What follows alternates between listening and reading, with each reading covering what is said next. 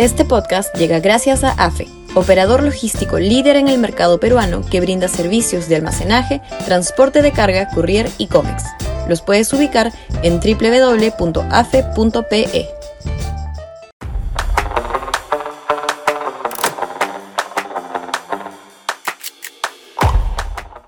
La pauperización política. Sudaca, Perú. Buen periodismo si nos guiamos por el nivel político y técnico en el que se viene desenvolviendo la campaña municipal limeña y extrapolamos ello a la venidera campaña presidencial, el asunto da para llorar. Los puyazos entre los dos punteros en las encuestas, Daniel Urresti y Rafael López Aliaga, son escandalosamente primarios y auguran una campaña pobrísima en propuestas e ideas urbanas de cómo mejorar el hábitat citadino.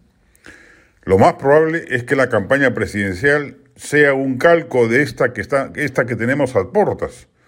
Salvo de Soto y algunos sectores de la izquierda radical, no hay nadie que reverdezca el brillo de las contiendas de antaño, donde se admitía, sin duda, quiebres y pullas, pero había además sustancia ideológica y política en juego.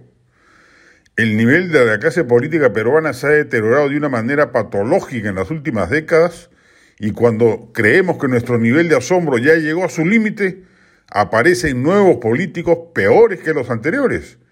Véase si no, el nivel del Congreso que hoy tenemos es el peor de todos los anteriores. Son muchas las razones que podemos hallar respecto de este fenómeno. La orfandad política de las universidades, que ya no arrojan cuadros de renovación, el desprestigio de la clase política por la embestida del Fujimorismo en los 90, la crisis moral por el escándalo Lavallato y demás casos de corrupción, la institucionalidad electoral que favorece que millonarios mercantilistas sean los que accedan al poder congresal y regional, la fallida descentralización que ha corrompido a la clase política provinciana de donde, antes salían grandes personajes de perspectiva nacional, el deterioro cognitivo que la Internet y las redes producen a los jóvenes, etcétera, etcétera.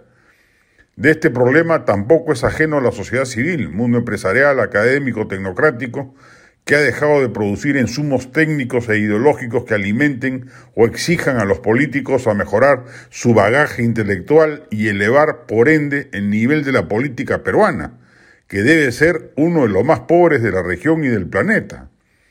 El panorama de mediano plazo en el país, por ello, no se ve promisorio. Quizás la mayor fortuna a la que podamos aspirar es a que llegue al poder alguien que simplemente gobierne con corrección, respete el modelo macroeconómico y minimice los escándalos.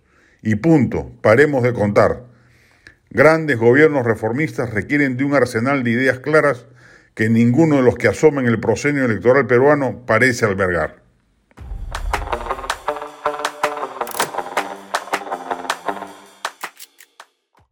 Este podcast llegó gracias a AFE operador logístico líder en el mercado peruano que brinda servicios de almacenaje, transporte de carga, courier y cómics. Los puedes ubicar en www.afe.pe.